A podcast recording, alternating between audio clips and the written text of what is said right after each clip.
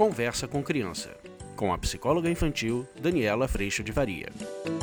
Vou responder a pergunta da Cami Fontana. Muito obrigada pela tua pergunta. A pergunta é assim: Olá, por favor, tem algum vídeo falando sobre as mentiras que são contadas aleatoriamente para outras pessoas? Invenções, dizer que fez ou aconteceu algo que não aconteceu. Estou com dificuldades em lidar com essa situação. Isso acontece com bastante frequência com a minha filha de 8 anos. E galera, vamos falar sobre isso?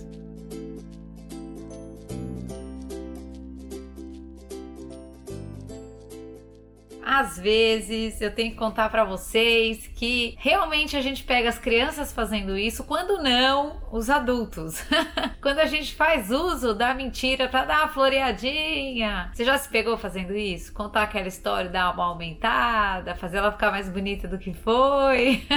Por que será que a gente faz isso? Ô, oh, tranqueira, não é não? Olha só, quando eu trouxe para vocês a noção da nossa construção da persona ou da expectativa do que eu acho que eu tenho que ser para ter valor, muitas vezes a gente vai fazendo o uso de muitos recursos para realmente conseguir manter tanto a minha autoimagem é, do jeito que eu quero, quanto a imagem que o outro tem de mim do jeito que eu quero que ele tenha. Então não é raro realmente a gente olhar tanto as crianças quanto muitos adultos floreando esta persona, floreando essa máscara que eu mostro para o mundo, floreando as minhas histórias, quando não inventando histórias para que o outro me veja do jeito que eu quero que o outro me veja. E uma das coisas que a gente pode fazer para nos resgatarmos desse lugar, que no fim das contas, né, por ser mentira não se sustenta, porque eu tô tentando ser uma pessoa que talvez eu não seja, provavelmente não sou, porque no fim das contas eu sou bem imperfeito, então também não se sustenta. A gente pode acabar criando a nossa própria prisão, a nossa própria escravidão, quando eu tenho que ser aquela pessoa que eu entendi que eu tinha que ser para ter valor, amor, reconhecimento e pertencimento. Nesse sentido, quando a gente começa a alterar essa equação, eu vou dizer para vocês, essa equação só alterou para mim quando eu comecei a cuidar do relacionamento vertical com Deus. Porque aí você percebe o quanto você, na sua imperfeição, mesmo sem merecer, já é muito amado por essa trindade maravilhosa: Deus, Pai, Filho Espírito Santo. E aí você começa a entender que de um lugar de já ser amado na sua imperfeição, você pode amar o outro. E isso nos tira, nos retira ou nos dá uma oportunidade de estar aqui nessa vida de uma outra perspectiva. Da perspectiva de quem não está mais correndo atrás desse lugar de reconhecimento, de ser amado e, portanto, faz tantas coisas para que no fim eu seja amado. No fim, eu faço tanto e parece que eu tô amando tanto o outro, mas no fim eu tô amando a mim mesmo. E aí a gente começa a descansar é, nesse amor. Eu sei que aqui é um lugar e um espaço de educação, mas eu entendo que grande parte do nosso processo educacional, ele ainda está na premissa de que pais fazem tudo pelos filhos para que a gente se sinta ótimo ou para que a gente se sinta amado, reconhecido no fim dessa história toda. Para que eu olhe para esse filho que eu fiz, o que é muita, assim, a gente não tem todo esse poder e que no fim das contas eu sinta orgulho do meu trabalho. Quando a gente traz a perspectiva do lugar de já amor e da possibilidade de amar o outro, além de eu ter plena consciência da minha imperfeição, eu tenho plena consciência de que o outro também é imperfeito e de que dentro dessa consciência e dessa percepção de como a nossa imperfeição acontece, de como nossa desconsideração acontece pelo outro, de como a nossa violência acontece, de como o nosso descuidado acontece, eu vou conseguindo acolher o outro nesse lugar que eu reconheço em mim. E aí, posturas como essa, como eu ter que manter a imagem que eu preciso que tenham de mim, precisar que o outro me veja dando conta de tudo, precisar que o outro me veja somente ótimo, fantástico, com uma vida fantástica, tendo tudo, fazendo tudo, sempre feliz e sempre alegre, o que vira uma grande prisão no fim das contas, isso começa a não se tornar mais necessário. E eu, nessa condição real que tenho, posso cuidar o meu melhor possível de como eu amo o mundo ou como eu amo as pessoas à minha volta, sempre tendo a noção da minha imperfeição. Isso vai mudando toda essa equação, sabe? Porque coloca a gente num lugar muito mais humilde, pequeno, real uh, nos nossos relacionamentos. Então, assim, respondendo a sua pergunta, quando uma criança ou quando mesmo a gente faz isso, que necessidade a gente está contando que tem? Normalmente a gente está com a necessidade de se sentir amado, ser reconhecido e está fazendo a junção de duas coisas que não estão juntas, de que você precisa de A, B, C, D ou E para que isso aconteça, para que esse amor venha. Quando a gente pode acompanhar essa criança vivendo essa experiência, a gente pode um acolher nessa criança a necessidade de ser amado que eu também sinto em mim. Posso contar para essa criança que realmente a gente tem a ideia de que somente sendo ótimos ou sendo essa pessoa que a gente achou que tinha que ser, é quando a gente realmente vai ser amado. E aí a gente pode convidar a criança, tanto quanto nós mesmos, a desmontar essa percepção de que o amor só vem porque eu entrego perfeição, performance, bom resultado, ou eu sou quem o outro espera que eu seja, e assim por diante.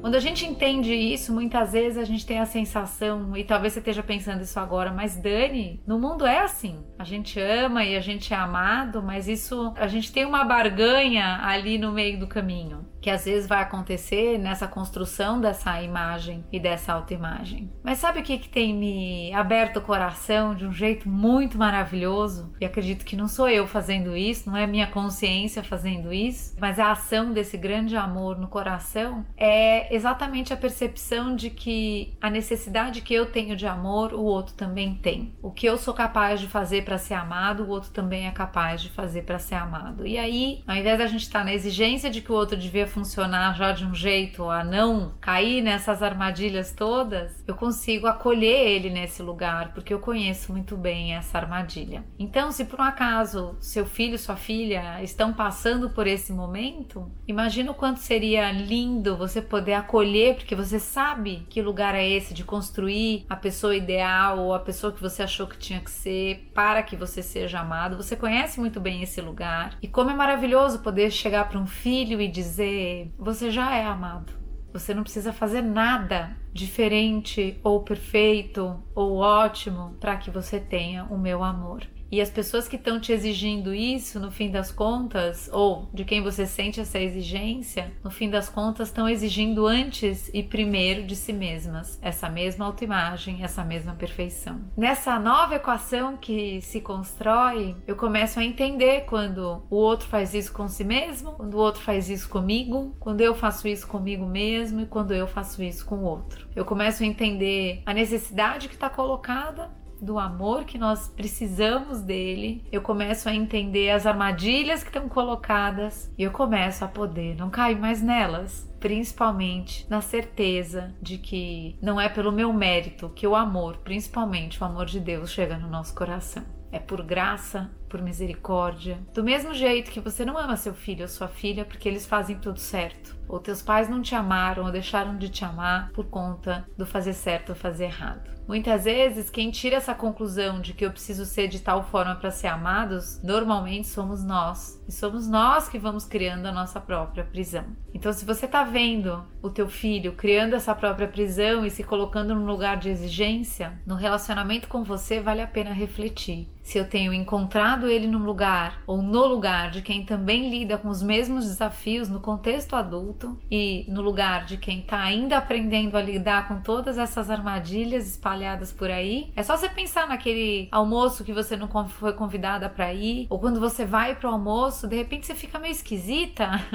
Talvez você esteja tentando agradar as pessoas, você fala de assuntos que você nem gosta, mas a gente está sempre buscando ser querido. Imagina que, sabendo dessa experiência, a gente pode aliviar essa experiência para os nossos filhos, dando a informação de que o nosso amor eles têm. E o quanto a gente pode convidá-los a muito mais do que se preocupar em fazer e ser amado, muito mais poderem experimentar de um lugar de total preenchimento de amor, amar o outro dentro da tua disponibilidade e de um espaço de consideração. É muito lindo, eu me emociono muito com tudo isso sempre, porque é uma mudança de vida, é uma mudança de perspectiva, é um lugar muito emocionante, de muita paz, de muito sossego porque realmente é muito maravilhoso, é muito prazeroso amar o outro. É muito prazeroso sair do lugar de ser movido por receber amor e ser movido por dar amor. Isso é fantástico.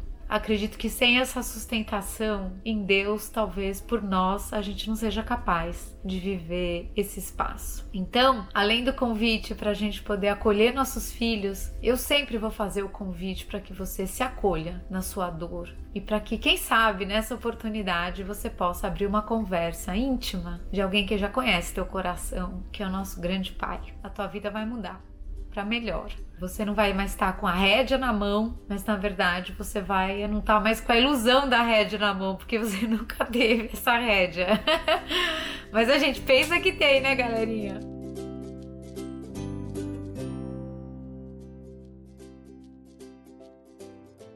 Hoje eu tenho esse espaço que é o curso online, que é um presente na minha vida. Quando eu tive essa, esse convite para desenvolver esse projeto, eu jamais imaginei que eu fosse viver um espaço de tanto amor. Eu falo demais do curso e realmente eu convido para o curso, porque eu sei muitas vezes que nesse espaço que a gente tem aqui, eu às vezes toco lugares muito profundos em você. E hoje eu tenho muita gratidão de além de ter a tua presença aqui e de talvez ter a alegria de amar você, de tocar teu coração, de poder oferecer um lugar onde a gente possa caminhar junto, de perto, trocando, conversando, olhando nos olhos de uma forma muito acolhedora e muito tranquila. Eu vou convidar sempre você para vir para o curso online. Apesar dele ter sim um valor, ele foi pensado para ter um valor acessível. Pela duração de um ano, ele pode ser dividido em 12 vezes. A ideia é que não pese mesmo, mas ele sim, ele tem um valor porque ele demanda muito trabalho. São mais de 10 horas por semana que eu me dedico a ele. Graças a Deus, ele tem sido um caminho muito, muito frutífero, tanto na minha vida quanto na vida de muitas pessoas. Então eu te convido se você sente que você precisa de um espaço de sustentação para tudo isso que tem sido mexido no seu coração com esses convites que eu tenho feito, que a vida tem feito, que tudo à sua volta tem feito, eu te ofereço esse espaço.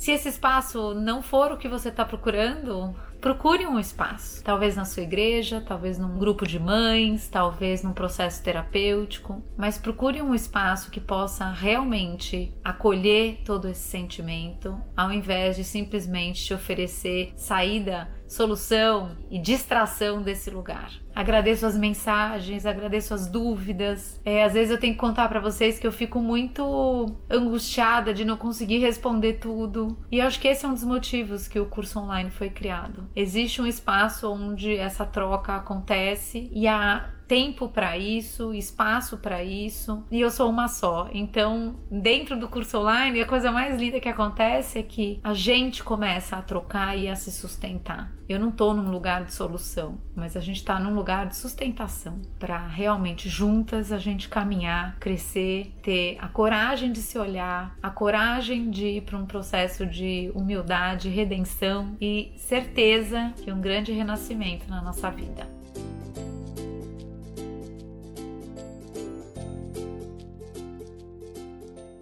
Eu agradeço a sua presença, eu agradeço a sua pergunta, Cami, muito obrigada. E que a gente ajude nossos filhos a não construírem uma ideia de quem eles precisam ser para serem amados, porque eles já são muito amados. Um beijo, tchau. Você acabou de ouvir Conversa com Criança, com a psicóloga infantil Daniela Freixo de Faria. Mande seu e-mail para conversa@danielafaria.com.br.